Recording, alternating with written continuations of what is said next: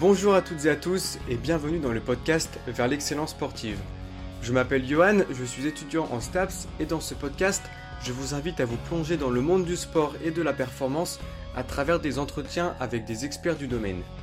Dans ce podcast, nous aurons l'opportunité d'aborder divers sujets directement liés à la performance sportive, comme par exemple la préparation physique, la préparation mentale, l'entraînement, les blessures et encore d'autres sujets.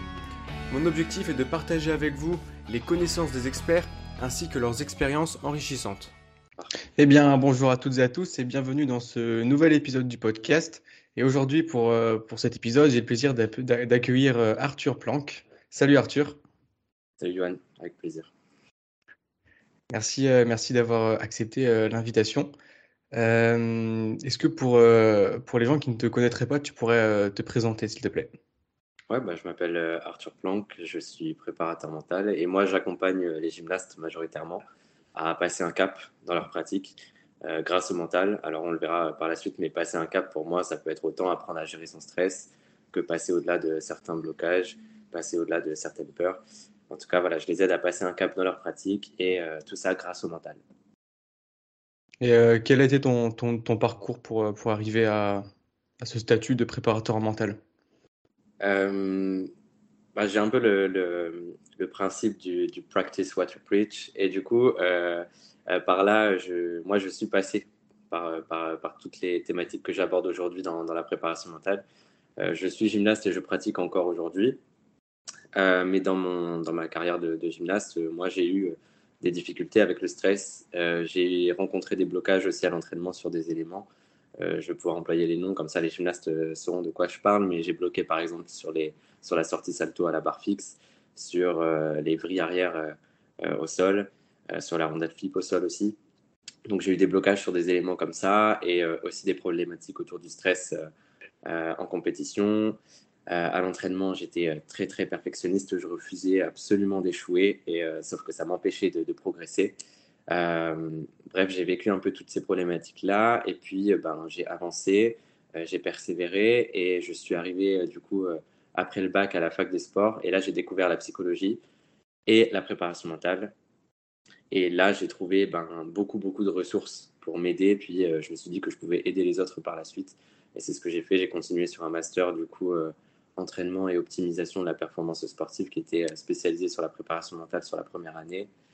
Et à partir de là, j'ai décidé d'aider les autres, euh, puisque ça avait fonctionné sur moi. Donc, euh, donc c'est comme ça que je suis arrivé dans la préparation mentale, en tout cas parce que j'ai d'abord vécu les problématiques, que j'ai trouvé un peu les ressources, les outils euh, qui m'ont permis d'aller mieux, et puis du coup j'ai décidé de les partager aux autres. Ok, tu as parlé du coup du, master, tu as, fait une licence avant ou tu es arrivé directement au master? Ouais, ouais j'ai fait une licence, bah, j'ai fait les, les, trois premières années de licence, euh, et, quand je l'ai passé, du coup, les deux premières années étaient générales. Et la troisième, on devait se spécialiser dans une, euh, une branche. Donc, il y avait soit la, branche euh, du management, soit la branche du sport adapté, soit la branche de l'éducation pour, pour les profs de PS, en gros. Et puis, il y avait la branche de l'entraînement sportif. Et ça, c'est moi qui. Enfin, c'est ce qui me plaisait, quoi. Donc, je suis parti, je suis parti là-dedans. Et à l'issue de la licence, du coup, comme je t'ai dit, je suis passé sur le master pour aller un petit peu plus loin. Et tu as fait dans quelle ville, du coup, la, la licence Et le master, au passage À Lille. Comment? J'ai fait Lille. licence et master à Lille. Donc, ah ouais, le master de Lille, il, est, euh, il y a une, euh, une spécialisation prépa mentale. Le, le, master de Lille, si tu veux, sa spécificité, c'est d'être pluridisciplinaire. Donc en fait, euh, mhm. le master à Lille, on, on, va vraiment aller toucher à, à différents sports, différentes sphères euh, du sport. Euh, donc on va autant sur la préparation physique que la préparation mentale. En deuxième année, c'est très poussé sur la nutrition. Il y a toujours de la préparation physique, bien sûr. Les différentes prises en charge en fonction des publics et en fonction des objectifs. L'évaluation de la performance aussi. il est très pluridisciplinaire avec une spécialité vraiment sur la première année sur la préparation mentale et sur la deuxième année sur euh, la nutrition. Ok, parce que je sais qu'il y a le, le, master de Brest. Euh, moi, j'ai fait ma licence à Brest et le master de Brest, il est un peu plus axé sur la psychologie euh, du sport. Et ouais, du coup, je ne savais pas que Lille aussi, ils avaient. bah, du coup, ouais, c'est pluridisciplinaire, comme, comme tu l'as dit. exactement. et du coup, tu as fait d'autres formations en plus du master pour approfondir tes connaissances? Ouais, bah, il y, a une école, euh, il y a une école de, de, préparation mentale en France qui s'appelle Focus, euh, qui fait des formations. Donc moi, j'ai suivi certains cursus en ligne. Euh, j'ai pas suivi la grosse formation qu'ils qu'ils font parce que les contenus se regroupent un peu avec ce que j'ai pu voir dans mon master, même si c'est une approche qui est différente. mais c'est un peu, c'est un peu le, le, le parcours, c'est un peu la voie privée, si j'ai envie de dire. Il y, a, la fac où c'est un peu le, public, et puis il y a l'école Focus, vraiment la voie un petit peu plus privée et qui va euh, qui va prendre la préparation mentale d'une façon différente. Euh, mais j'ai suivi du coup quand même plusieurs formations chez eux. Euh, j'ai aussi passé une formation qui n'a rien à voir avec la préparation mentale, mais qui m'a qui m'a débloqué certaines choses en moi, qui m'a qui m'a fait réfléchir autrement sur sur la prise en charge de l'humain. je parle là de la formation issue du système FRS. je ne sais pas si tu connais, mais du coup j'ai passé la, la formation FRC de André Ospina, qui m'a vraiment apporter une nouvelle vision de, l'être humain et de comment est-ce que euh, l'être humain euh, s'adapte à la contrainte, euh, si je dois résumer ça comme ça. Et puis j'ai passé aussi des formations là tout récemment sur, par exemple, les réflexes archaïques. Ok, mais c'est bien parce que je pense que ça, ça, se complète et quand tu travailles avec un sportif, c'est des choses qui, qui rentrent en compte finalement. Et si on n'a pas trop de connaissances, je pense que ça peut être un peu pénalisant. quoi. Ouais, totalement. Bah, l'être humain est, un être complexe et du coup, euh, mm. euh, c'est vrai que bon, l'aborder avec la préparation mentale telle qu'on la voit à la fac, c'est bien, mais c'est bien aussi d'avoir quelques autres chemins pour, pour aborder euh, l'être humain qu'on a en face de nous. Ouais, ouais, mais même moi, ouais, c'était en licence, en troisième année de licence, j'avais eu des, on avait un cours de préparation mentale, un peu psycho du sport. Du coup, on a quelques billes, mais c'est bien, mais ça, ça suffit pas. Qu'on ne peut pas dire, je suis prépa mental. Ouais. Et hum, donc, du coup, maintenant, tu occupes un poste de, préparateur mental? Euh, Alors, un poste, j'ai créé mon propre poste, si je peux dire, puisque je suis, je suis indépendant. Mais, euh, oui, c'est ça. Euh, moi, j'ai un peu deux casquettes que je n'empile jamais d'ailleurs, mais je suis à la fois entraîneur dans un club où je forme les, les jeunes garçons sur, sur, la gym. Voilà, je suis entraîneur en, en club. et j'ai une autre casquette qui est celle de préparateur mental où euh, là j'accompagne des, sportifs et plutôt des gymnastes, mais jamais les gymnastes que j'entraîne dans mon club, euh, dans la préparation mentale. Et est-ce que tu utilises quand même des, des, des billes de préparation mentale pour, euh, pour, je sais pas, pour peaufiner un peu certains points à l'entraînement ou perfectionner des techniques ou ce genre de choses? Oui, bien sûr. Ouais, je me sers de la préparation mentale dans, dans, mon coaching, mais ce que je fais n'est pas de la préparation mentale à proprement parler je n'accompagne pas euh, sur, le, sur le mental euh, les gymnastes que j'entraîne. Je tiens vraiment à, scinder mes, mes, activités et à garder une seule casquette à la fois. Ouais, ok. Euh, j'aimerais bien avoir un peu ta, ta vision sur, sur les préparateurs mentaux en France de manière générale. moi, je, vois ça d'un point de vue extérieur, parce que je ne suis pas à proprement parler dans ce domaine.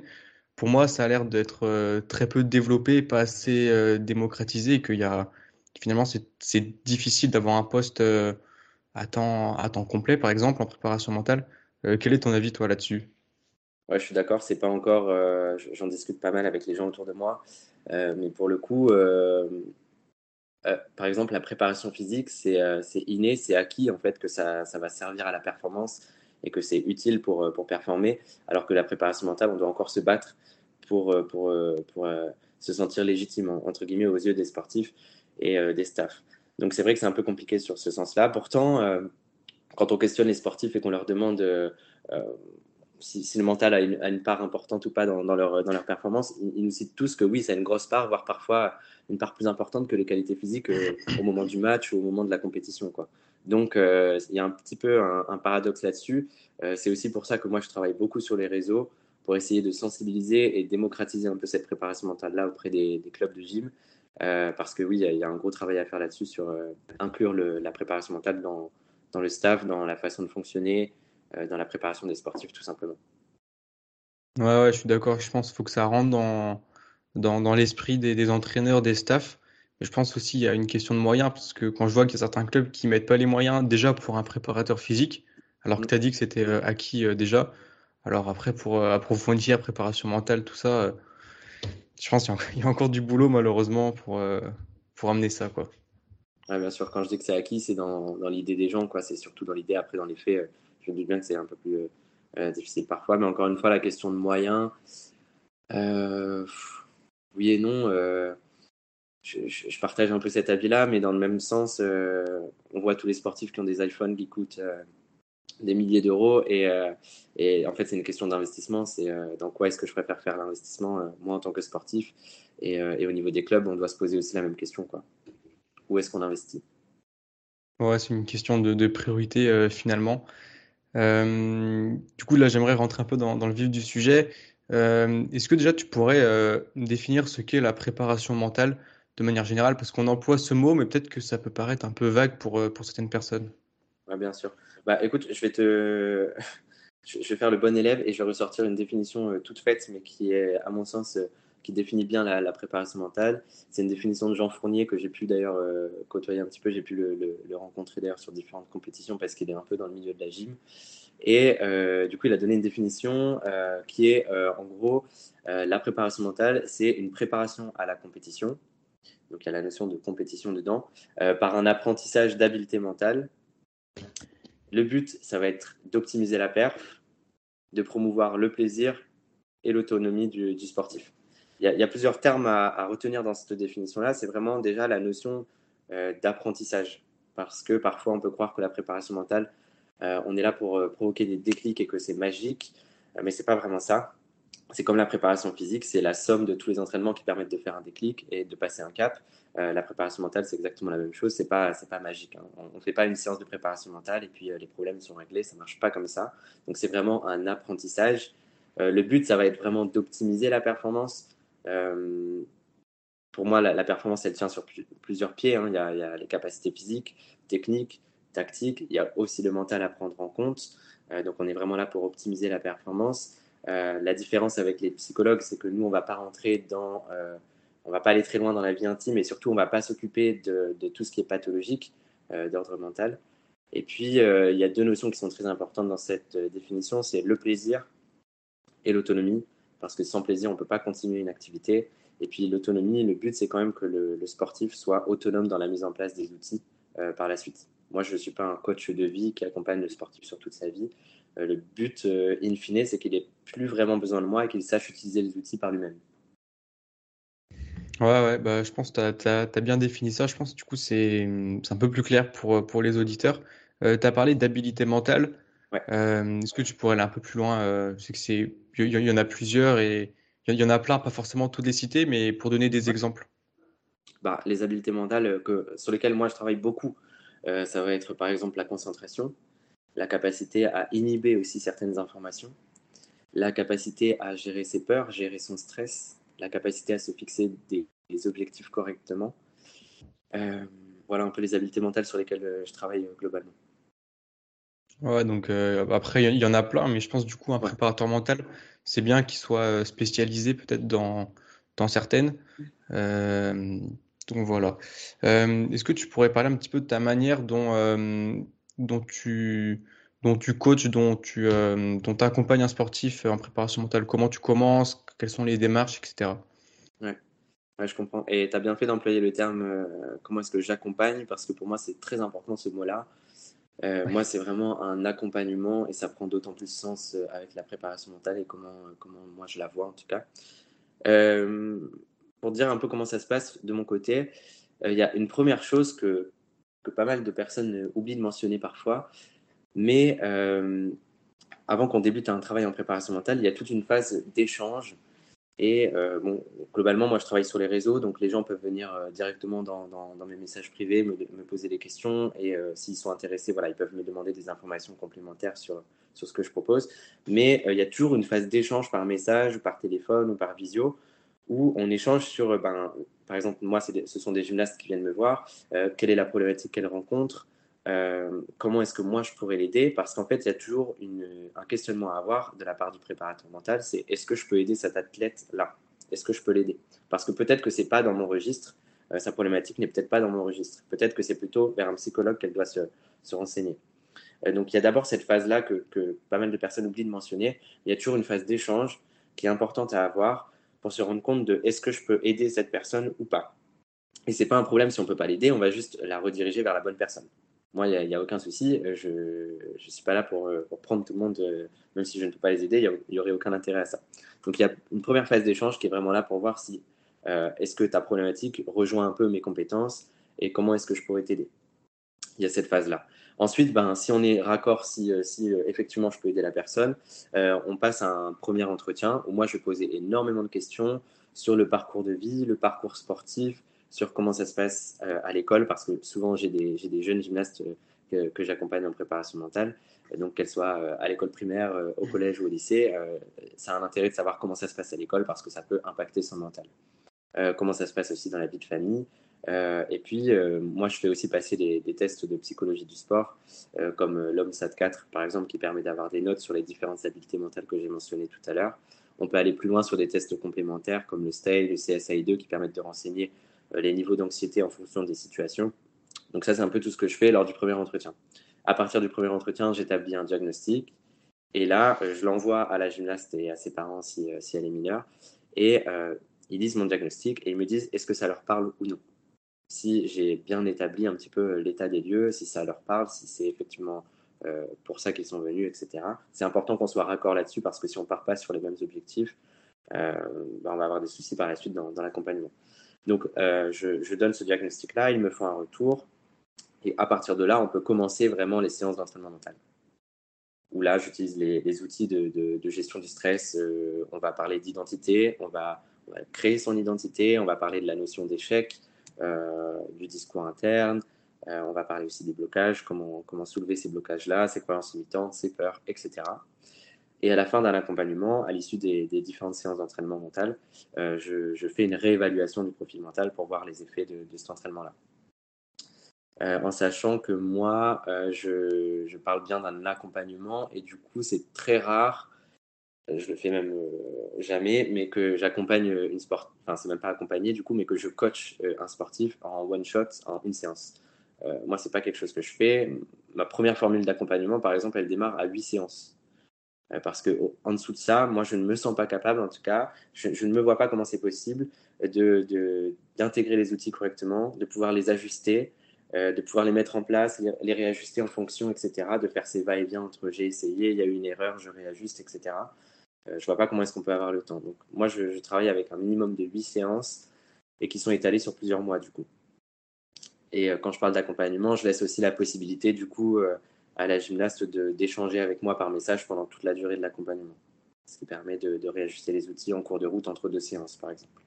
Voilà un peu pour ma, ma façon de fonctionner. Je sais pas si j'ai répondu à ta question. Si, si, carrément. Euh, et je, reviens un peu sur le, sur le questionnaire. Je voulais te demander justement si tu en utilisais. Euh, je pensais à l'OMSAT aussi, qui, qui, est très connu. Mais ce qui est intéressant dans ce que tu as dit, c'est que euh, du coup, tu fais le questionnaire. Et tu vois, en théorie, on pourrait se dire bon, bah, j'ai passé le questionnaire, c'est bon, j'ai mes réponses. Alors que toi, du coup, tu as mentionné le fait que tu montres, tu montres ce que tu as obtenu, les résultats, tu les montres à tu vois, l'athlète, aux parents et du coup, tu as un retour pour voir si c'était dans le vrai, quoi. Parce que peut-être que le questionnaire, euh, bah, c'est pas, c'est pas du 100%, quoi. Ouais, exactement. Puis, euh, puis, donc ça, ce sont des valeurs, euh, ce sont des valeurs qu'on obtient grâce au test, mais derrière, il y a, y a, tout le, tout le, moins objectif, j'ai envie de dire, avec l'entretien où on a échangé. Et moi, mon travail, vraiment, à l'issue du premier entretien, c'est de lier les deux, de lier les résultats du test avec ce qu'on s'est dit dans l'entretien à l'oral sur les différentes situations sur lesquelles je, l'ai questionné, de voir si ça colle, de voir les liens, les liens qu'on peut faire, parce que peut-être qu'elle a des difficultés à gérer son stress et qu'on voit dans, dans, les résultats du test qu'en fait, euh, elle a des peurs sur l'échec, etc. Euh, bref, on peut, on peut faire des liens et établir un diagnostic par la suite. Mais pour moi, c'est important d'avoir aussi leur, leur retour, parce qu'il faut que ça leur parle, quoi. C'est hyper important. Moi, je ne peux pas poser un diagnostic et si elle ne s'y retrouve pas du tout dedans, euh, par la suite, ça ne va pas fonctionner, quoi. Ouais, bien sûr. Et du coup, il y a beaucoup de, de communication. Et euh, oui, attends, j'ai oublié, ce que je voulais dire. Euh, enfin bref, c'est pas grave. Euh, je voulais te demander si du coup tu échangeais aussi avec euh, l'entraîneur ou pas, ou, c'est trop compliqué si tu fais ça en distanciel? ça dépend. Il y a des fois où les parents d'eux-mêmes me donnent le contact de l'entraîneur parce que ça a été vu avec l'entraîneur et qu'on est vraiment dans, une, dans un accompagnement global du sportif avec l'entraîneur, les parents, le préparateur mental et puis le sportif au centre. Euh, des fois, il n'y a pas de contact du tout avec l'entraîneur. Je, suis là simplement pour soutenir la gymnaste, entre guillemets, lui apporter les outils et elle les mobilise par elle-même dans l'entraînement parce qu'il se peut des fois que l'entraîneur, malgré tout, soit contre mon intervention ou ait des, des préjugés sur la préparation mentale, malgré tout le travail de sensibilisation que j'essaye de faire. Et du coup, c'est vrai que ben, des fois, je travaille avec l'entraîneur, des fois non. Et, et, les fois où je ne travaille pas avec l'entraîneur, ça ne m'a jamais véritablement posé de soucis. Ok. Euh, j'ai retrouvé ce que, je voulais dire. Euh, je trouve que c'est pas mal ce que tu fais, le fait de, de, commencer un certain nombre de semaines pour, euh, pour dire, OK, il me faut tant de temps pour, euh, pour qu'il y, bah, pour qu'il y ait des résultats et pas faire un truc à l'arrache. Et aussi ce que tu as dit en début de, podcast, où tu échanges avec l'athlète pour savoir si toi, tu as, les billes de, de l'aider dans, son problème ou non. Et que du coup tu peux lui dire bah écoute je peux peux pas t'aider ça rentre pas dans mon champ de compétences. Et ça je trouve c'est vachement euh, intéressant c'est hyper positif parce que tu montres que que tu es honnête et que bah tu as tes champs de travail tu as tes compétences. Tu tu maîtrises certains domaines un peu moins d'autres et je trouve euh, cette cette honnêteté elle est euh, bah, elle est 100% ton avantage quoi du coup je trouve ça hyper intéressant je voulais juste rebondir là-dessus ah, merci de le faire ressortir parce que c'est une des valeurs de, vraiment de mon approche. Donc, euh, donc euh, que tu ressortes le mot honnêteté, ça me, ça me touche euh, vraiment. Ouais, mais ouais, je trouve, je trouve c'est intéressant. tout comme un préparateur physique qui pourrait dire ah, Moi, je suis, je suis bon pour développer la vitesse, mais la force, ça rentre pas trop dans mes compétences, ce genre de choses. Je trouve que c'est, c'est quelque chose qu'on n'entend pas beaucoup et voilà, je voulais, le relever. donc, du coup, toi, tu es spécialisé un peu dans, dans les blocages. Euh, est-ce que tu pourrais dire un peu ce qu'est un, blocage, peut-être en, l'illustrant euh, dans la gym, et euh, bah, comment ça se manifeste? Comment on sait qu'on est, est bloqué? Bah, Dans la gym, concrètement, nous, on réalise beaucoup d'éléments acrobatiques. Des éléments acrobatiques où du coup il y a forcément un risque, un risque de se blesser, un risque de rater, de tomber, de chuter. Euh, mais globalement, on réalise des éléments voilà, qui sont acrobatiques. Et concrètement, un blocage, c'est quoi? C'est quand la gymnaste, elle sait faire un élément. Euh, je, vais, je, vais, prendre un, élément basique que tout le monde saura se représenter, mais par exemple, elle sait faire un salto arrière, tu vois. Et euh, elle le pratique à l'entraînement, elle sait le faire. Il n'y a aucun souci dessus. Et puis, du jour au lendemain, elle va ne plus être capable de se lancer sur ce salto arrière-là. Elle va plus être capable de le faire. Alors qu'elle sait comment le faire, elle sait qu'elle sait le faire puisqu'elle le faisait par exemple la veille. Elle se voit dans l'élément, elle est capable de se voir dans l'élément. Si on lui demande de faire de la visualisation, elle va réussir à le voir. Mais pour autant, elle n'arrive pas à se lancer. Ça, c'est un véritable blocage. Et le blocage, il faut le différencier euh, de différentes choses, de la peur rationnelle de faire quelque chose de nouveau, parce que c'est pas pareil. Ça, c'est une peur qui est rationnelle. On a peur de faire quelque chose qui est nouveau, inconnu pour nous, sur lequel il y a beaucoup d'incertitudes. Donc, c'est tout à fait normal d'avoir peur. Mais le blocage, c'est vraiment euh, je suis incapable de faire ce que j'étais capable de faire avant. Et la plupart du temps, les gymnastes n'arrivent même pas à exprimer pourquoi elles n'arrivent plus à se lancer, parce que c'est vraiment arrivé comme ça, et c'est une peur qui est irrationnelle. Ce blocage-là, il est aussi à différencier de ce qu'on appelle le Lost Move Syndrome. En gros, c'est ce qu'on a pu voir avec euh, euh, la gymnaste américaine Simone Biles au JO, euh, qui s'est perdue en l'air sur un élément et qui a dû sortir carrément de la compétition parce qu'elle ne se sentait pas bien.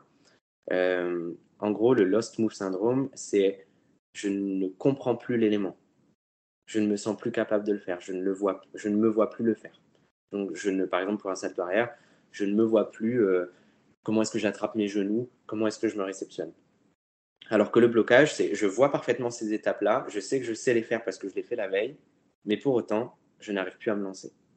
Donc ça, c'est véritablement euh, le, blocage. Est-ce que tu as besoin que je détaille un peu plus sur, euh, sur le, blocage? Non, non, je trouve c'est assez clair. Mais du coup, euh, moi, moi, ça m'interroge parce que quand, quand on parlait de, bloc, de blocage, moi, ça me faisait penser à, à, mon sport. Moi, je fais du tennis. Et je sais que moi, ou même d'autres personnes, hein, pendant un match, par exemple, sur, sur mon service, je, vais être, je vais être crispé, je vais être stressé et je vais faire des, des services tout pourris, je vais avoir zéro sensation alors que je sais servir. Mais du coup, je me rends compte que c'est pas pareil parce que je me lance, tu vois, mais c'est pendant que je le fais où, où tu as cette peur et du coup, tu, tu, le fais mal. Mm. Alors que là, il y a vraiment, je suis incapable de me lancer. Du coup, ma question, c'est est-ce qu'il y a qu'en gym où on a des blocages comme ça ou alors on peut avoir différents types de blocages qu'on retrouve dans différents sports, comme par exemple ce, que, ce que je viens de mentionner au tennis alors, je me suis pas trop questionné là-dessus, mais je pense honnêtement qu'il doit y en avoir dans, dans, les autres sports parce que ça se base quand même sur des principes psychologiques généraux et en fait, c'est pas uniquement lié à l'acrobatie de la gymnastique. donc, c'est quand même des, des, principes assez généraux. Donc, je, réfléchis là comme ça, mais peut-être des sports où on doit aller en arrière. Peut-être que, par exemple, le judo ou la lutte ou des choses comme ça où on doit se renverser euh, dans l'espace, on doit aller en arrière, où on doit volontairement faire des, des gestes qui sont euh, euh, pas très naturels pour le coup. peut-être qu'effectivement, on peut avoir des blocages dans, dans ces disciplines-là, le, genre de, judoka qui n'oserait pas, par exemple, aller sur le dos ou des choses comme ça, qui, qui réaliserait une technique mais qui n'arriverait plus à la, à la, mettre en place. là, on parlerait de, de blocage, effectivement. Ouais, ouais, au judo, je pense que c'est possible. Euh, bah, j'en ai fait aussi moi pendant, plusieurs années du judo. Et c'est vrai que ça, déjà quand tu quand apprends un, mouvement où tu dois te, te sacrifier et t'envoyer en, en l'air euh, sur le dos, ça, c'est impressionnant. Après, tu l'apprends. Mais euh, après, des blocages là-dessus, j'en ai jamais vu, mais je pense ouais, ça, ça, doit exister.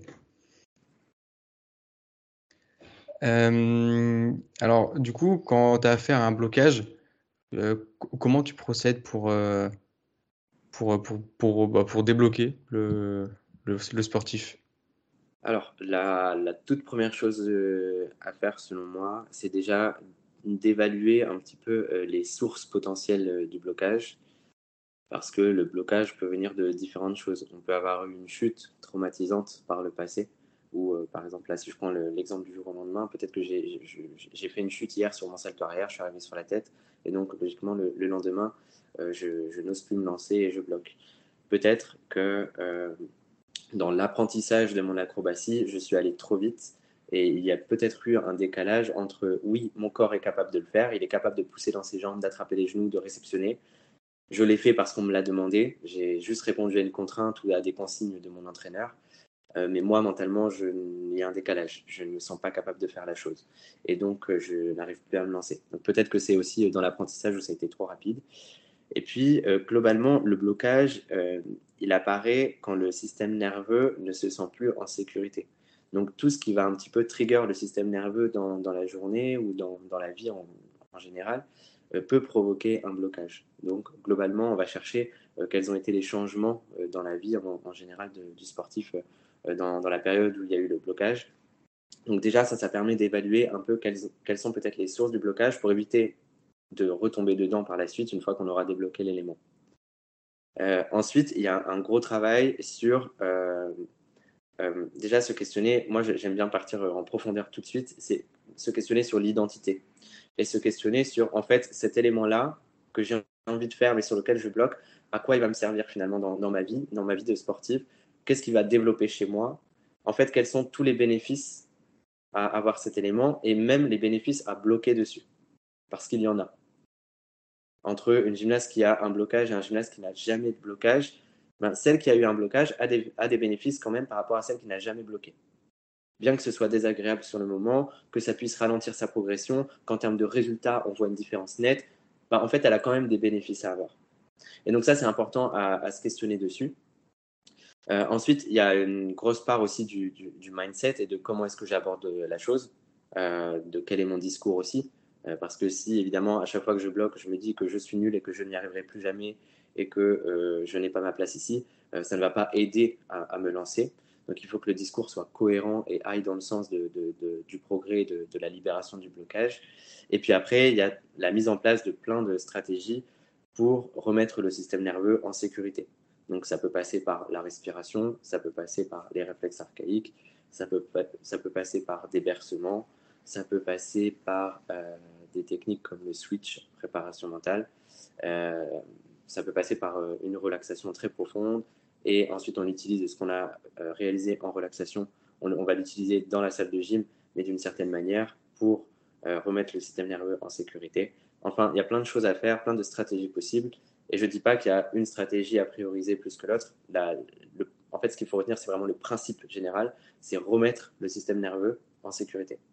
Parce qu'il ne se sent plus en sécurité. C'est vraiment ça le principe. Après, peu importe comment on s'y prend.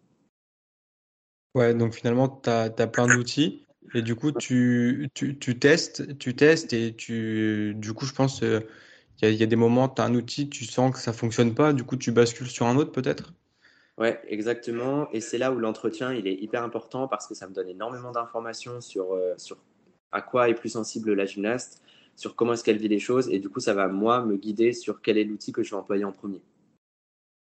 Euh, dans, dans, sa situation, en termes de, déjà en termes de, de, pratique dans, dans son entraînement, euh, sur quel élément elle bloque et comment ça se passe à l'entraînement, je vais savoir quel est l'outil qui va être le plus approprié. Et puis en fonction de son profil vraiment mental, on va voir un peu euh, bah, si elle est plus cognitive, si elle est plus euh, euh, somatique, si elle est plus dans le corps, si elle a besoin d'outils plus corporels plutôt que des outils vraiment mentaux uniquement dans la tête et dans le cognitif. ça, c'est moi qui vais jauger un peu quel est l'outil qu'on va, qu'on va prioriser en, tout premier. Quoi. tu as, mentionné aussi que du coup, tu passais sur, sur le terrain. Donc ça veut dire que tu as une première étape en salle et ensuite, tu bascules euh, systématiquement en salle de gym ou tu peux rester sur, euh, sur le terrain? Parce que je sais que moi, dans, dans, la petite formation que j'ai eue en préparation mentale, en théorie, c'était euh, on a des premières techniques qu'on met en place en salle et après, on va sur, sur le terrain. Mais est-ce que c'est vraiment tout le temps comme ça en pratique?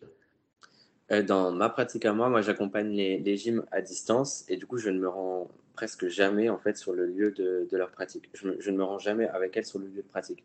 C'est en ça que, j'insistais sur le terme apprentissage dans la définition de la préparation mentale, c'est que moi, en séance de préparation mentale, je leur apprends à mobiliser les outils. Ensuite, il y a une part de responsabilité, une, part d'autonomie dans la réalisation de ces outils lors de l'entraînement.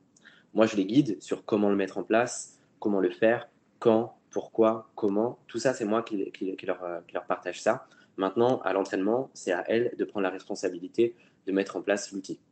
Euh, et puis, c'est pour ça aussi que, je parle d'accompagnement, parce qu'une fois qu'elle l'a mis en place à l'entraînement, je dis n'importe quoi, le mardi soir, elle peut m'envoyer un message. Moi, le mercredi matin, je lui réponds et on réajuste en fonction de, ce qu'elle m'a partagé par message. Ok, mais du coup, toi, tu peux lui dire, euh, tu, fais, euh, tu fais tel exercice plutôt chez toi ou tel exercice plutôt en salle en salle de, gym, quoi. Exactement. En fait, il y a, plusieurs. Euh, en fait, il y a les séances de préparation mentale.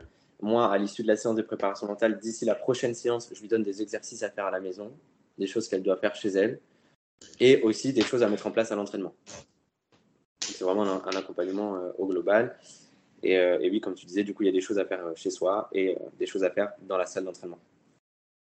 Ok.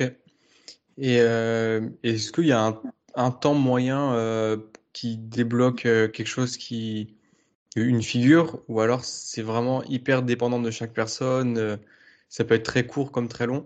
Et est-ce qu'on peut rester bloqué? Voilà ça fait plusieurs questions mais je vois bien. Honnêtement de l'expérience que j'ai je me rends compte que c'est très aléatoire.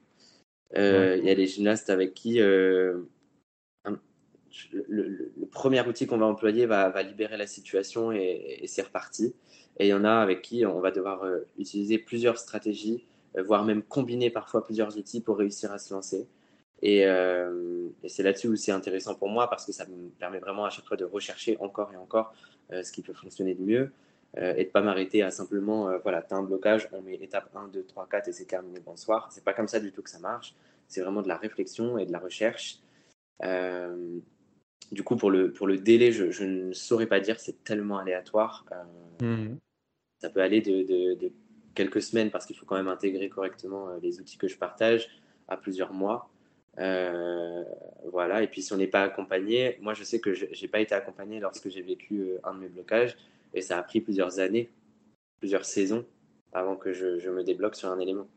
Donc ah. après la préparation mentale, par contre, c'est sûr que c'est euh, ça, catalyse un peu tout le processus. Quoi. Ça permet d'aller plus vite et euh, directement trouver la source euh, qui convient, etc. et ensuite, ta, deuxième question, c'était est-ce qu'on peut rester bloqué? Ouais, c'est ça. j'ai déjà eu des gymnastes avec qui ça allait mieux. Elle a réussi à se lancer plusieurs fois et le blocage est revenu. Donc là, bah, il faut se mhm. questionner sur, la source. Qu'est-ce qui a provoqué ça? C'est que quelque part, une, des sources n'a pas été traitée. Et c'est là où, euh, encore une fois, avec toute, toute l'honnêteté que j'ai, euh, j'ai la main sur quelque chose, mais je n'ai pas la main sur toute la vie de la sportive. Et donc, forcément, s'il y a quelque chose qui se passe dans le cercle familial ou euh, quelque chose qui se passe à l'école et qui peut trigger son, son système nerveux, je, ne peux pas en être responsable et je ne peux pas véritablement jouer dessus, à part la sensibiliser là-dessus. mais c'est là où, où se limite un petit peu mon, mon travail, quelque part. Ouais, tu as, parlé de, de rechute, entre guillemets, de, de, de rebloquer sur un élément. Est-ce qu'on peut, est-ce qu'on peut jouer sur le fait d'éviter un, un reblocage? Est-ce qu'on peut continuer à faire des, des techniques de préparation mentale entre guillemets, en prévention de rebloquer? Est-ce que ça, tu le fais? Est-ce que tu le conseilles? Euh, Comme toujours, le... je vais revenir à ce principe-là de base qui est vraiment de remettre le système nerveux en sécurité. Et en fait, mm. tant qu'elle en a besoin de, de, se remettre en sécurité, elle peut utiliser les outils. Moi, il n'y a aucun souci. Ce sont pas des outils, enfin, les outils que je partage en tout cas ne sont pas des outils qui sont éprouvants, épuisants, qui prennent du temps, euh, qui demandent beaucoup d'investissement, entre guillemets, dans, dans, dans l'entraînement. Euh, c'est des choses qui sont euh, assez rapides, euh, pratiques, qui ne demandent pas bah, voilà, énormément de temps. je, prends un exemple qu'on pourrait avoir juste avec, si, on, a des préjugés sur la préparation mentale. Je ne leur demande pas de faire une relaxation de 15 minutes avant de se lancer sur un, sur un élément. Tu vois. c'est vraiment mmh. beaucoup plus pratique, beaucoup plus rapide que ça, qui, qui, parfois ne se voient même pas lorsqu'on les voit s'entraîner. on pourrait ne pas savoir qu'elles font de la préparation mentale en fait. Euh, donc, euh, donc voilà. Et oui, elles peuvent euh, réutiliser ces outils-là en, prévention, entre guillemets. Mais ce, qui, ce sur quoi il faut vraiment s'intéresser, c'est les sources. C'est les sources du blocage et s'assurer qu'il n'y ait aucune source potentielle de, blocage. Quoi. Ok, ouais, c'est super intéressant. Euh, tu as parlé de, de, de, la peur de l'échec en, début de podcast. Est-ce que tu pourrais expliquer un peu le, le lien du coup des de la peur de l'échec avec euh, les blocages et comment on pourrait euh, optimiser un peu euh, l'acceptation de l'échec du coup pour, pour, pour mieux performer quoi? Ouais, bah, il y, y, a des gros liens hein, avec les problématiques sur le mental et en fait la notion d'échec elle est presque centrale parce qu'en fait elle, fait lien avec beaucoup de choses. Elle fait, elle fait lien aussi avec le stress que, que peuvent percevoir les gymnastes en compétition par exemple. Parce que bien souvent, c'est la peur de, rater euh, les éléments qu'elles ont tant préparés à l'entraînement lors de la compétition, c'est la peur de d'échouer devant un public, d'échouer devant des juges qui vont mettre une note, c'est la peur d'échouer, de terminer dernière au classement, la peur de ne pas être qualifié. Bref, c'est la peur de l'échec souvent qui est, qui est une grosse source de stress et qui peut être aussi euh, pas forcément une source du blocage en, elle-même, mais qui peut euh, entretenir ce blocage et avoir cette peur en fait que j'échoue et que je ne réussisse jamais cet, cet, élément peut entretenir ce blocage. Et du coup, c'est important de, travailler sur cette notion d'échec et euh, un gros travail à faire. Moi, je travaille toujours de manière décontextualisée, donc quand je travaille avec les gyms, je vais jamais tout de suite aborder euh, les échecs les plus profonds qu'elles ont pu vivre dans leur carrière ou dans leur vie. Je travaille toujours sur des échecs qu'elles ont pu voir chez les autres, d'abord, pour avoir ce recul-là, parler des échecs des autres qu'elles ont pu voir un, des échecs phares euh, qu'on a pu voir récemment euh, et qu'on me cite souvent en accompagnement, c'est Simone Biles aux Jeux Olympiques qui a dû se retirer. Ça a été un, gros échec euh, et, on en parle souvent en séance de préparation mentale parce que pour le coup, Simone Biles est, vraiment très inspirante là-dessus. Et du coup, on travaille d'abord sur les échecs des autres et après on travaille sur les échecs qu'on a vécu personnellement. Et là-dessus, il y a un gros travail sur finalement quel a été le réel échec dans cette situation-là parce que des fois on me cite une situation sans me préciser quel a été l'échec dans cette situation. Euh, par exemple, une, compétition ratée, euh, pour moi, je n'ai pas d'information quand on me dit ça. Qu'est-ce que tu considères comme raté? Est-ce que c'est avoir chuté sur tes éléments? Est-ce que c'est avoir eu une mauvaise note? Est-ce que c'est ne pas terminer sur le podium? Qu'est-ce que tu, qu'est-ce que tu considères un, comme un échec là-dedans? Ça, c'est important pour moi de le savoir. Et puis ensuite, on, verbalise aussi les émotions qu'on peut ressentir lors de ces échecs-là. Et on se rend compte qu'il y a une panoplie d'émotions qu'on peut ressentir euh, lorsqu'on vient à l'échec. Il n'y a pas que de la tristesse. Il peut y avoir de la frustration, de la déception, de la honte, des regrets, des remords. Il peut y avoir aussi parfois même une part de joie lorsqu'on vit un échec, parce que finalement, ça peut libérer un poids, soulager ou quoi que ce soit. Et, euh, puis après, on travaille un gros travail sur euh, quels sont finalement les bénéfices à échouer, parce qu'il y en a encore une fois. Et en travaillant sur ces bénéfices-là, la balance, elle se rééquilibre et ça ne fait plus tellement peur, puisqu'en fait, euh, cette chose-là dont j'avais peur peut me ramener tellement de choses en moi que finalement, il n'y a pas de raison forcément euh, tangible d'en avoir peur ou de éviter à échouer. Ouais, après, je pense là, parce que là, du coup, ouais, comme tu dis, il y a des bénéfices, tout ça. mais le faire accepter vraiment à des sportifs, je sais qu'il y a des sportifs pour leur faire, pour leur dire oui, tu peux échouer, ah bah ils l'entendent pas quoi. Donc je pense que là, ça demande vraiment un, un travail, utiliser les bons mots, et je pense qu'il faut, faut, être bon là-dedans. exactement. En fait, c'est exactement ça. c'est pour ça que tu vois, je, parle des bénéfices de l'échec qu'après mes, mes trois minutes d'explication. Et en fait, ces trois minutes d'explication-là, parfois, ça peut prendre plusieurs séances de travailler sur les échecs des autres, voir ce que j'ai ressenti par rapport aux autres, qu'est-ce que je peux tirer de ces expériences-là chez les autres? Et après, je parle de moi, qu'est-ce que j'ai ressenti moi sur mes échecs, qu'est-ce que je peux tirer de mes échecs, et dans l'échec en général, qu'est-ce que je peux tirer comme bénéfice? Bref, il y, a tout plein de petits steps qui font qu'au fur et à mesure, je peux comprendre que l'échec, c'est pas que du négatif.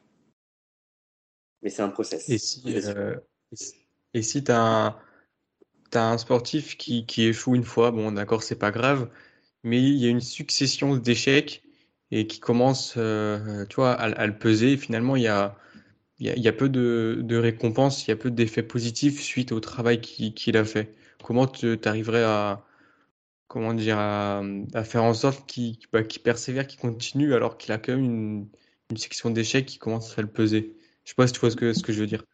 Ouais, bien sûr. Mais déjà, on peut se repositionner sur euh, quels sont les objectifs. On peut se repositionner sur, euh, quel, sur quel objectif on va repartir.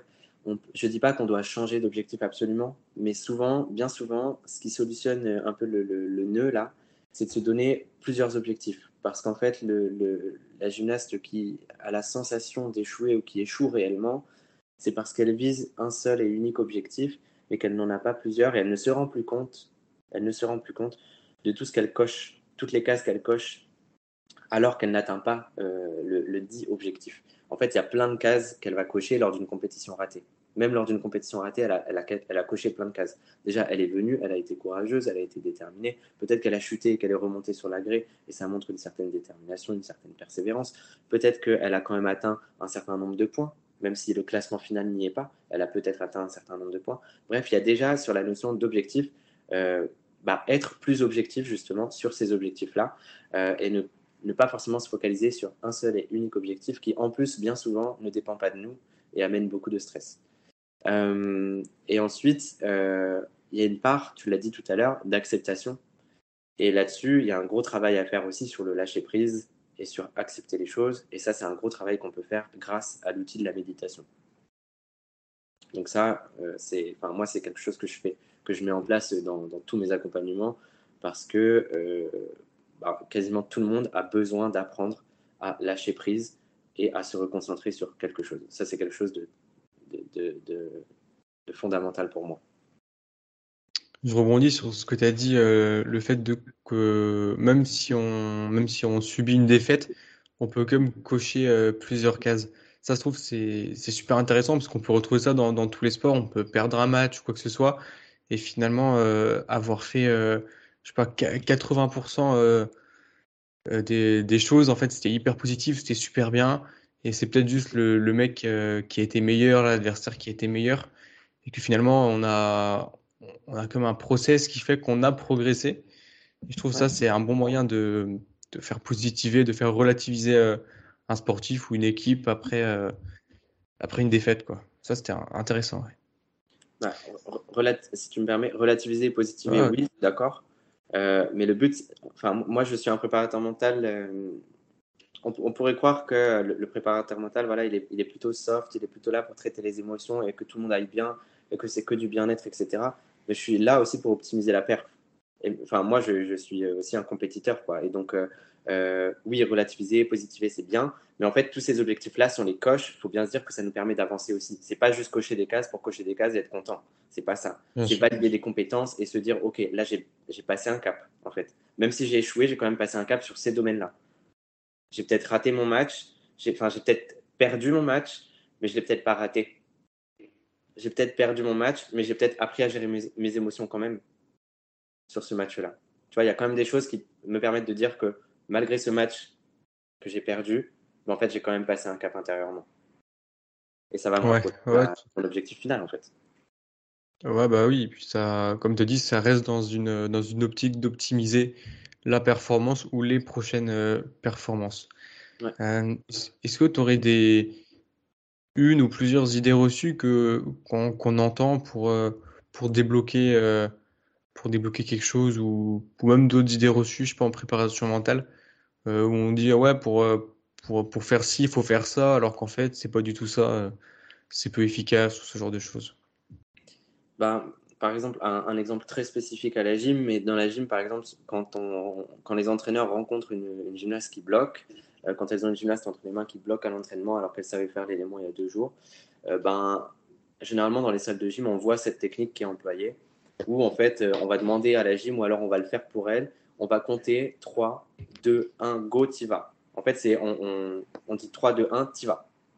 Et des fois, même, on voit la situation où la coach, elle est là à côté de la poutre et la fille, elle est sur la poutre à un mètre de haut, elle doit faire son salto. Elle est là, 3, 2, 1, 3, 2, 1, 3, 2, 1. Ça marche pas, ça marche pas, ça marche pas. Au final, ça finit mm. par, par, marcher quelque part parce qu'elle se lance. Mais pour moi, c'est une technique qui est très contre-productive parce qu'elle n'apprend rien à la gymnaste, elle n'apprend rien à l'entraîneur. Et au final, la gymnaste, elle se lance juste par la contrainte.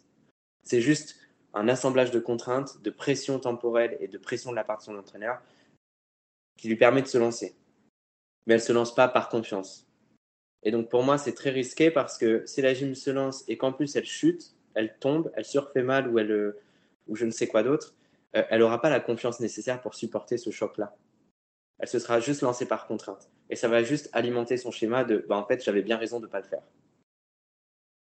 Donc pour moi, ça c'est une des choses qui est vraiment pas à, employer. La technique du 3-2-1 pour se lancer, ça ne met pas du tout le système nerveux dans un, en sécurité. En fait, ça ne met pas du tout dans un cadre sécuritaire, au contraire. Et après, au niveau des. Bah, c'est peut-être pas, euh, c'est peut-être un préjugé, mais euh, euh, souvent on, on, pense que, que le, préparateur mental il peut intervenir. En fait, les, gens nous appellent que lorsqu'ils font face à un problème, et c'est presque déjà trop tard en fait moi je le dis tout le temps, mais on, m'a déjà contacté, par exemple, euh, quelques, quelques semaines, quelques jours avant une échéance à, gros enjeux, genre une finale de championnat de France ou des choses comme ça, en me disant il faut traiter ça avec mes gymnastes, machin, machin truc. Euh, je, dis tout de suite, je ne suis pas un pompier, je ne peux pas venir éteindre le feu au dernier moment, ce n'est pas possible, ce n'est pas mon rôle. Moi, mon rôle, c'est d'apprendre aux gymnastes à mieux vivre les situations et à les gérer, mais je ne peux pas le faire quand il y a le feu à, à la maison, quoi. C'est pas possible. C'est pas possible du tout. Et ça, il faut bien le, comprendre chez, les personnes qui viennent nous voir, c'est que on n'est pas des pompiers et, euh, et, si on veut faire appel à un préparateur mental, bah, c'est encore mieux de le faire en début de saison quand tout va bien en fait, pour, euh, pour commencer euh, un travail en, toute sérénité. Quoi. ouais, je pense que ça... Non, j'allais juste dire, ça, ça, ça rejoint ce qu'on disait en, en, introduction, où la préparation mentale, elle n'est pas assez développée, pas assez démocratisée, et du coup, on ne connaît pas assez vraiment le, on connaît pas vraiment le rôle du préparateur mental et ça mène du coup à ce genre de, de, de situation quoi. Ouais, bien sûr. Euh, tu disais du coup, tu voulais dire, tu voulais rajouter quelque chose? Non, mais je sais pas si toi-même tu as des, des, tu avais des préjugés ou des, parce que j'ai vu que tu as fait plusieurs podcasts avec des, des préparateurs mentaux, donc peut-être que que tu n'en as plus maintenant ou moins, mais peut-être que tu en avais avant.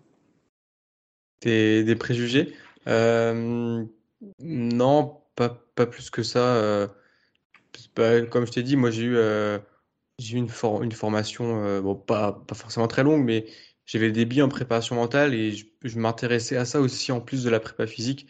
Donc j'ai vu, j'ai vite vu les, les, principes, à quoi ça sert et le temps que ça prend. Je dis pas que je suis un professionnel, tu vois, je dis juste que, mmh. que je connais certaines choses.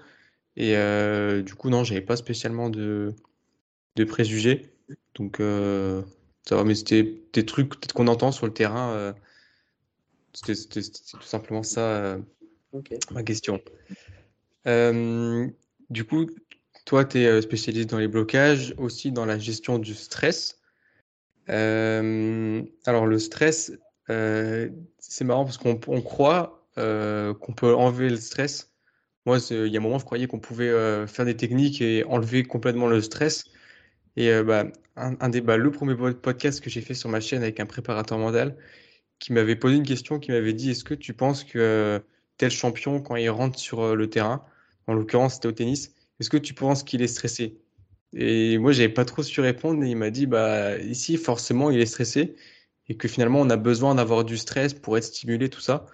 Donc est-ce que toi tu pourrais définir un peu ce qu'est le stress, l'anxiété, comment, comment ça se gère et distinguer un peu le bon stress du mauvais stress, tout ça? Je pense que c'est un thème assez général qui, mérite d'être éclairci. Ouais, carrément. Et puis c'est un, gros, gros sujet parce que si tu vas sur des, compétitions, euh, le stress, il est presque même palpable quand tu es dans le public. Euh, on, sent, on sent un peu tout ça. Et puis, dans le milieu de la gym, c'est un très, très gros sujet. Euh, globalement, c'est un peu ce qui affecte la performance de toutes les gyms en compétition. Et ce qui fait la différence le jour J, c'est celle qui va savoir gérer le stress de celle qui va pas savoir le gérer. Quoi. Parce que celle qui ne sait pas le gérer va être beaucoup affectée et ne va pas savoir reproduire ce qu'elle sait faire à, l'entraînement. Et, donc, la, performance derrière est moins bonne. Euh, globalement, pour moi, le stress, c'est une réaction de notre, corps face au danger. Et ce danger-là, il peut être réel comme il peut être perçu. Et c'est pour ça que parfois, on a du mal à comprendre certaines personnes qui sont stressées dans certaines situations. C'est parce que pour nous, on n'y voit pas de danger. Mais pour cette personne-là, avec son, son, sa vie, sa façon de voir les choses et euh, son parcours, elle y perçoit un danger. Et du coup, à partir du moment où on perçoit un danger dans la situation, notre corps va stresser. C'est une réaction qui est tout à fait euh, primaire, euh, c'est réflexif, c'est tout à fait normal, c'est OK. C'est une, façon aussi de, notre corps de nous protéger de ce danger-là. Et euh, du coup, heureusement qu'on stresse même. Heureusement. le stress, pour moi, il n'y a pas de bon ou mauvais stress, même si beaucoup emploient ces termes-là. Euh, moi, je parlerais plutôt d'un stress qui est géré ou qui n'est pas géré. Parce qu'en fait, en soi, le stress, si on regarde ce que c'est à la base, au niveau hormonal et au niveau des réactions du corps, c'est pas quelque chose qui est négatif. Le stress, il va être déclencheur de l'action chez nous. Il va nous permettre de nous mettre en action, il va nous permettre de nous stimuler. Il va permettre aussi quelque part de mettre en pause notre digestion. Il va aussi augmenter notre vigilance, euh, il va augmenter aussi notre glycémie et donc on va avoir plus d'énergie disponible.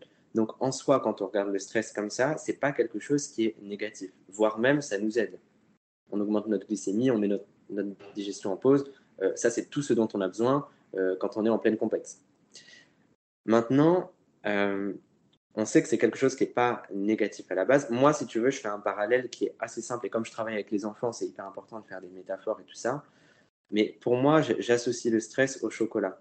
Et je ne sais pas si tu aimes le chocolat, mais en gros, euh, le, stress, c'est vraiment comme le chocolat. C'est-à-dire qu'en soi, euh, si tu prends un ou deux carrés de chocolat, tu as plutôt des effets euh, agréables. C'est bon, bah voilà, tu as, répondu à un besoin de manger, c'est délicieux, ça a bon goût, etc. C'est bien, ok. Par contre, si tu manges trois plaques de chocolat, euh, là, c'est un peu plus préjudiciable. Là, tu peux avoir une crise de foie, tu peux avoir mal au ventre, des maux de tête, euh, vomir, etc. Le stress, c'est exactement la même chose. Si tu en as une petite dose, c'est OK. Tu reçois les effets positifs du stress. Tu reçois les effets agréables. Augmentation de la vigilance, mise en pause de la digestion, glycémie, etc. Par contre, si tu as un niveau de stress qui est trop élevé dans ton corps, en, termes d'hormones, je parle, là, tu te tapes des effets qui sont plutôt négatifs. Du genre euh, le cœur qui s'emballe, les milliers de pensées dans la tête, les jambes qui tremblent, les mains moites, les doutes, l'irritabilité, euh, l'agressivité parfois. Euh, on, peut, on peut avoir ce genre de, de, symptômes-là. Donc pour moi, il n'y a pas de stress positif ou négatif, il n'y a pas de bon stress ou mauvais stress. C'est juste une question de dosage et comment est-ce que tu le gères finalement pour rester dans ta, dans ta dose euh, optimale quelque part. Ouais, mais c'est vrai que j'ai employé le mot bon stress et mauvais stress que j'ai tendance à employer, mais indirectement, euh, c'est vrai que, que je voulais peut-être parler du coup du, du dosage. Mais du coup, peut-être que ça, c'est une idée reçue, peut-être que j'avais, tu vois, bon stress, mauvais stress. C'est pour ça, tout à l'heure, tu m'as demandé si j'avais des idées reçues. Euh, euh, peut-être que j'en ai, mais du coup, je sais pas que, ce sont des idées reçues, quoi. Donc, c'est un peu le paradoxe du, du truc. Il y a une fois, moi, j'ai entendu, j'ai entendu ça une fois dans un podcast et je l'ai entendu seulement à ce moment-là. C'était qu'on a un équilibre euh, entre, le, stress et la confiance, et que plus on a de confiance, moins on a de stress, tu vois, ça diminue, et inversement. Est-ce qu'on a vraiment une balance qui est liée entre le stress et, euh, la confiance en soi, ou alors c'est indépendant et on peut être euh, très confiant et très stressé, ou peu stressé, peu confiant? Comment tu, verrais ça, toi? Pour moi, ce ne sont pas des choses à opposer parce qu'on peut être confiant et quand même stressé, parce qu'en fait, ce sont quand même des choses qui, euh, qui sont euh, bah, quand même euh, différentes. le stress, comme je viens de te le dire, c'est quand même une réaction corporelle. Il y, a plein de choses qui se passent dans le corps chimiquement, cognitivement. dans le corps, il y a plein de choses qui se passent au niveau du stress. Et oui, ça peut impacter la confiance qu'on a, mais on peut être quelqu'un de confiant et quand même stressé si je reprends l'exemple des, champions, euh, bon, généralement, pour être un, champion, il faut avoir un minimum confiance en soi, mais il n'empêche que sur des grands championnats, on peut être stressé. Donc, on peut avoir une confiance et être stressé. Maintenant, il est vrai que euh, on peut euh, associer ces deux idées-là de la façon suivante. Imagine que tu as une tâche à faire. par exemple, mon entraîneur me demande de faire un double salto arrière. On va, je ne vais rien nommer, mais imaginons que ça me demande ça d'énergie. la tâche, elle me demande ça. Et il est vrai que si moi, ma confiance, bah, j'ai plus de confiance que la tâche qui m'est demandée, bah, globalement, je vais réussir à faire la tâche facilement. Par contre, si, euh, par exemple, à cause du stress, peut-être que je perds en confiance sur la situation, euh, peut-être qu'il va se créer un gap et du coup, là, je stresse encore plus. OK? Mmh. euh, Mais globalement, pour moi, on peut être confiant et stressé, mais il est vrai que sur la situation, on peut se mettre à perdre confiance à cause du stress. Ok, donc on n'aurait pas vraiment euh, une, balance qui, qui ajuste les deux euh, plus ou moins haut. Mais c'est vrai que je l'ai entendu une fois, ça me paraissait logique, mais avec du recul, tu peux te dire, euh, tu peux être stressé et tu peux quand même avoir un, niveau de confiance assez haut parce que tu, tu sais que tu as, bien bossé. Bah, par exemple, si on prend un exemple aux examens, peut-être que tu as, super bien bossé cet examen, tu es, en confiance parce que tu sais que tu connais tout par cœur, tout ça mais tu es comme stressé parce que tu as l'examen, tu vois. Et du coup, tu es confiant et stressé. Je me dis, ce genre de situation, ça peut euh, clairement arriver. Et du coup, on n'a pas vraiment cette, euh, cette balance. Après, tout dépend de comment est-ce qu'on définit le stress et comment est-ce qu'on définit la confiance en soi aussi. Et la définition oui, aussi, ouais. elle dépend presque de chaque individu euh, aujourd'hui. Donc, ça dépend aussi, bien sûr, de comment est-ce qu'on définit les termes. Mais, mais si on définit, oui, c'est vrai qu'on peut voir aussi une balance. Enfin, je, suis, je suis OK avec cette idée-là. Maintenant, la, confiance dans comment est-ce que moi je la vois, c'est-à-dire je me sens capable de faire les choses. Et aussi, quelque part dans la confiance, je rentre aussi la notion de j'accepte aussi euh, une part d'incertitude et j'accepte aussi une part de non contrôlable, de je sais que je ne contrôle pas tout, mais je le fais quand même. Ça, pour moi, c'est aussi une part de confiance. Euh, bah, finalement, euh, oui, il peut y avoir une balance quelque part parce que une, une, situation stressante, c'est beaucoup d'inconnus, beaucoup d'incertitudes. Euh, donc, je peux avoir une, beaucoup de stress, mais je peux aussi être confiant parce que par rapport à cette incertitude-là, moi, je sais que je vais savoir dealer avec cette incertitude. Je sais que je vais savoir gérer ça finalement. Donc, euh, voilà un peu ce que j'en pense en tout cas. Ouais, je pense que peut-être que la balance, ça peut être euh, employée pour vulgariser peut-être un peu ces, ces deux notions et que si on rentre dans les détails, vraiment, c'est c'est pas tout à fait ça, quoi. on entend souvent que pour diminuer le stress, euh, je ne vais pas dire le supprimer parce que du coup, euh, on peut pas le supprimer, mais pour euh, être, on va dire, se relaxer, peut-être que c'est le mot juste, tu pourras peut-être mieux définir que moi. On emploie souvent différentes techniques, on entend souvent méditer, respirer, ce genre de choses. Est-ce qu'il y, y aurait d'autres techniques plus, efficaces? Je pense que ça dépend des personnes, mais d'autres techniques qui ne sont pas forcément très connues, mais qui sont quand même efficaces. Ouais, bah, ce que tu viens de citer, alors pour le coup, euh, le, stress, encore une fois, c'est une question aussi de, système nerveux et tout ça. Tout est, moi, je suis préparateur mental, mais je, parle beaucoup avec le système nerveux. Et euh, si tu veux, la respiration, moi, je l'utilise comme un langage. Pour moi, c'est un langage pour s'adresser au système nerveux. Parce qu'en fait, euh, on en a tous fait l'expérience, mais en compétition, on a, des gens ont peut-être repéré qu'on était stressé ou alors on l'a verbalisé. Et des gens nous ont dit, notre entraîneur, notre entourage, nos amis, peu importe, nous ont dit calme-toi, ça va aller, tout va bien se passer. Et pour autant, est-ce qu'on a reçu des changements dans notre corps? Est-ce qu'on s'est arrêté de trembler? Est-ce qu'on s'est mis à arrêter de penser? Pas forcément. Pourquoi? Parce qu'en fait, on n'a pas utilisé le langage qui correspond au système nerveux. Le système nerveux, on lui dit calme-toi avec des mots, il ne nous comprend pas. Ça ne va rien faire corporellement. Au mieux, ça va nous réconforter sur le moment, ça va être, euh, ça va être bénéfique sur le moment, ça va être agréable de recevoir ce genre de mots, mais ça ne va rien changer euh, dans, la mécanique du système nerveux, j'ai envie de dire. Donc il va falloir employer quelque chose de plus mécanique et euh, par exemple la respiration, ça peut être un bon outil. Ça peut être une bonne façon de, s'adresser au système nerveux. maintenant, il y a aussi d'autres façons de s'adresser au système nerveux. On peut tout simplement, déjà en amont de la compétition, faire un repérage et faire un repérage de dans la situation de compétition qui me stresse là, qu'est-ce que je ne contrôle pas et qu'est-ce que je peux contrôler? Ramener du contrôle, c'est hyper important pour le cerveau parce que le stress, globalement, c'est euh, du danger, oui, mais le danger, souvent, il se trouve dans les choses que je ne contrôle pas, les incertitudes et dans l'enjeu de la compétition. Donc, en amont, on va déjà essayer de trouver sur le lieu de la compète, qu'est-ce que je peux contrôler? Il y a des choses que je peux contrôler en permanence, la respiration par exemple. Mes pensées, je peux les contrôler. Encore faut-il savoir comment comment les employer, mais je peux contrôler mes pensées. Je peux contrôler ma routine avant de passer à l'agré. Je peux contrôler plein de choses.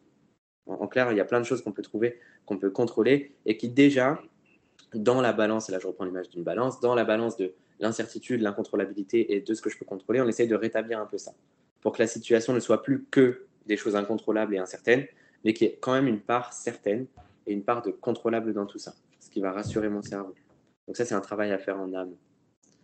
Ensuite, sur le, sur le moment même, bah, évidemment qu'il y a la respiration, mais on va être aussi euh, dans, dans l'utilisation de techniques, par exemple, une technique toute simple, mais qui permet euh, de revenir au présent, parce que souvent, quand on stresse, c'est qu'on est en train de penser à ce qui s'est passé avant, à l'erreur qu'on a eue avant. Si je reprends euh, dans, ton cas le tennis, ben, si j'ai loupé mon service d'avant, si j'ai loupé ma balle de match d'avant et que j'y suis encore en train d'y penser, ça va pas m'aider là à effectuer le match tout de suite ou si je suis en train d'anticiper la prochaine balle et de me dire si je la rate, ou si lui il est plus fort, ou s'il me met le service de sa vie et que moi j'arrive pas à la récupérer, euh, je vais pas être dans de bonnes conditions pour performer là maintenant tout de suite. Donc un outil pour revenir au présent, ça va être d'utiliser les sens.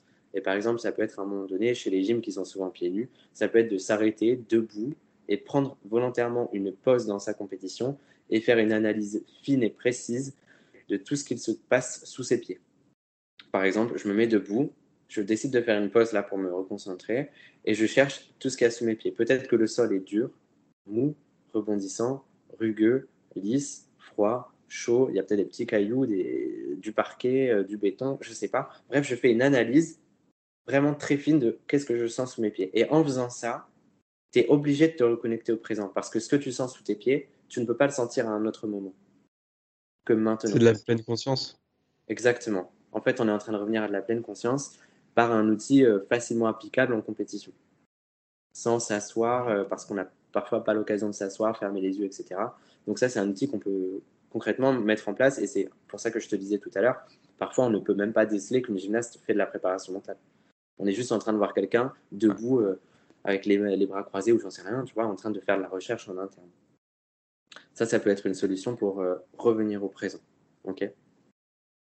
Ouais, c'est super intéressant. Euh, la pleine conscience, est-ce que tu peux l'appliquer plus euh, Parce qu'on on, sait qu'il y, a des, y a des personnes qui vont être euh, plus, impactées par, des, par ce qui va être plus visuel, auditif, kinesthésique. Là, tu parlais du coup de plus ce qui est kinesthésique avec les, les, sensations, le toucher. Et du coup, tu peux l'appliquer aussi, j'imagine, s'attarder plus sur les sons ou plus sur la vue. Ça, ça, ça, ça, tu peux le faire, tu peux le déterminer avec ton sportif? Ouais, ça c'est une question encore une fois de méthode. Bon, il faut, bien être conscient des différences entre principe et méthode. Encore une fois, le, gros principe là, c'est de revenir au présent. Euh, le principe, c'est aussi d'utiliser les sens pour revenir au présent et se reconnecter à quelque chose qu'on peut voir, sentir, toucher là tout de suite maintenant. Euh, après, les méthodes, on peut les employer. Enfin, moi, j'ai vraiment aucune limite dans mes méthodes, si tu veux. À partir du moment où je réponds au principe, pour moi, je suis dans le bon. Et en fait, avec les gyms, on va, chercher les méthodes qui leur parlent à elles. Et des fois, elles vont les trouver même par elles-mêmes en connaissant le grand principe.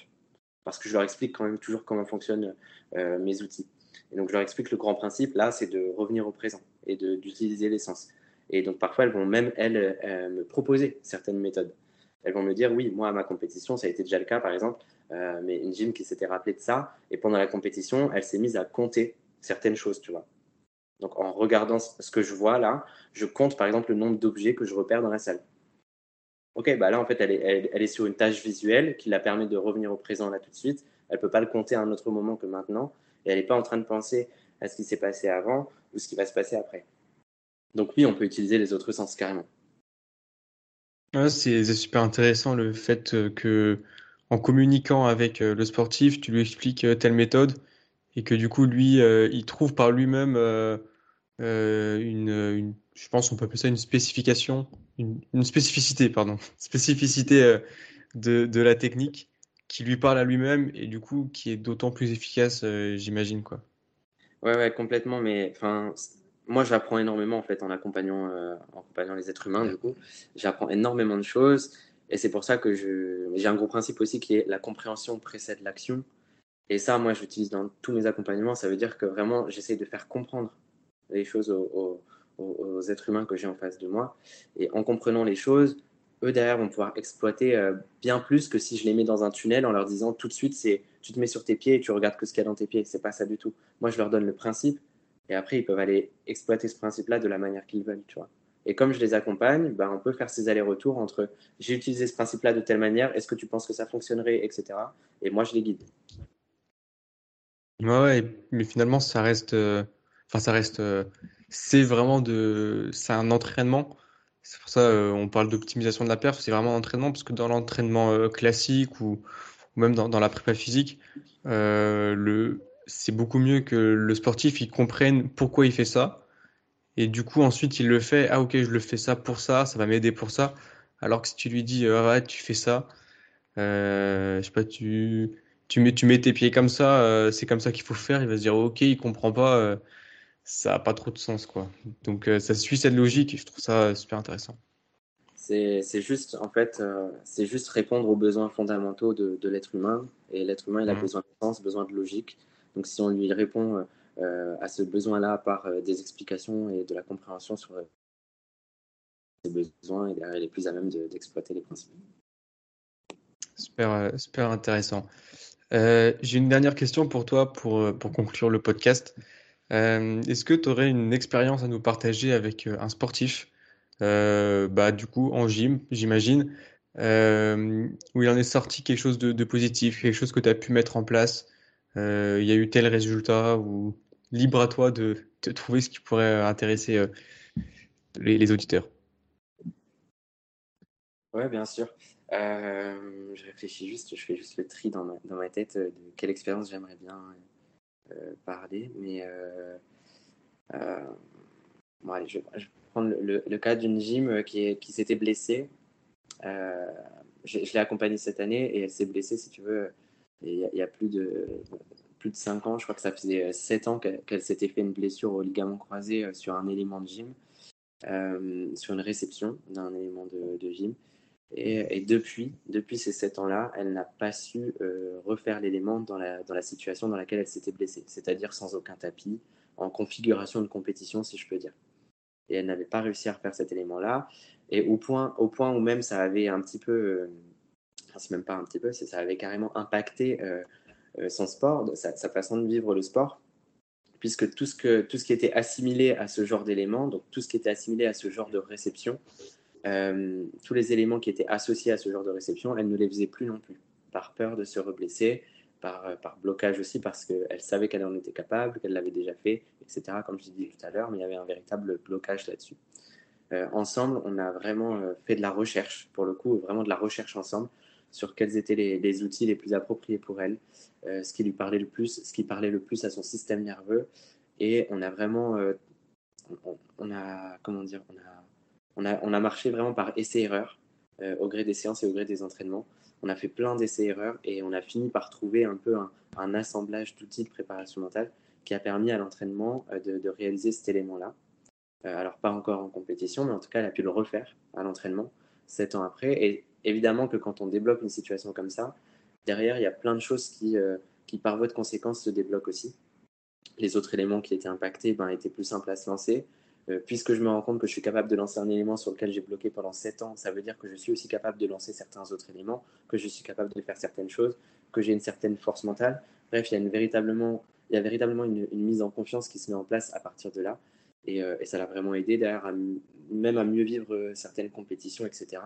Donc, euh, donc ça a été un élément déclencheur, mais, euh, mais euh, ça a été le, résultat d'un travail de, longue haleine, entre guillemets, d'aller-retour entre ces entraînements, les séances de préparation mentale, les messages, l'ajustement des outils, etc.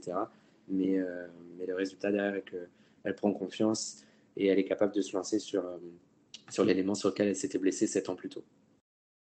C'est super inspirant. Et ça, ça durait combien de temps en tout le, du coup, le suivi en préparation mentale qui, a des, enfin, qui, qui lui a permis de, de revenir? euh, L'accompagnement, du coup, euh, il a duré. Euh, parce qu'on avait reconduit l'accompagnement. Du coup, ça a dû durer en tout 5 mois, je pense. Ça a dû durer 5 mois, je pense, de mémoire. c'est un sacré travail quand même. Hein, donc, je pense que ça doit booster un peu la, la confiance en soi pour la suite et tous les effets positifs aussi que tu as, cités. chapeau. Merci. Bah, écoute, on, arrive du coup sur, euh, sur la fin du podcast. Euh, pour les auditeurs qui voudraient te retrouver un peu le, contenu que tu proposes, du coup, tu es, sur Instagram? Ouais, je suis sur euh, Instagram majoritairement. Je repartage les posts sur une page Facebook, mais c'est juste des repartages automatisés. Mais globalement, je suis sur Instagram, c'est arthur.pm. Je partage du contenu sur la préparation mentale croisée avec la gymnastique. Du coup. Ok, bah écoute, je, mettrai le, lien en description de, du podcast. Et euh, bah écoute, merci beaucoup pour, euh, pour ton temps, pour tout ce que tu as pu apporter sur la préparation mentale.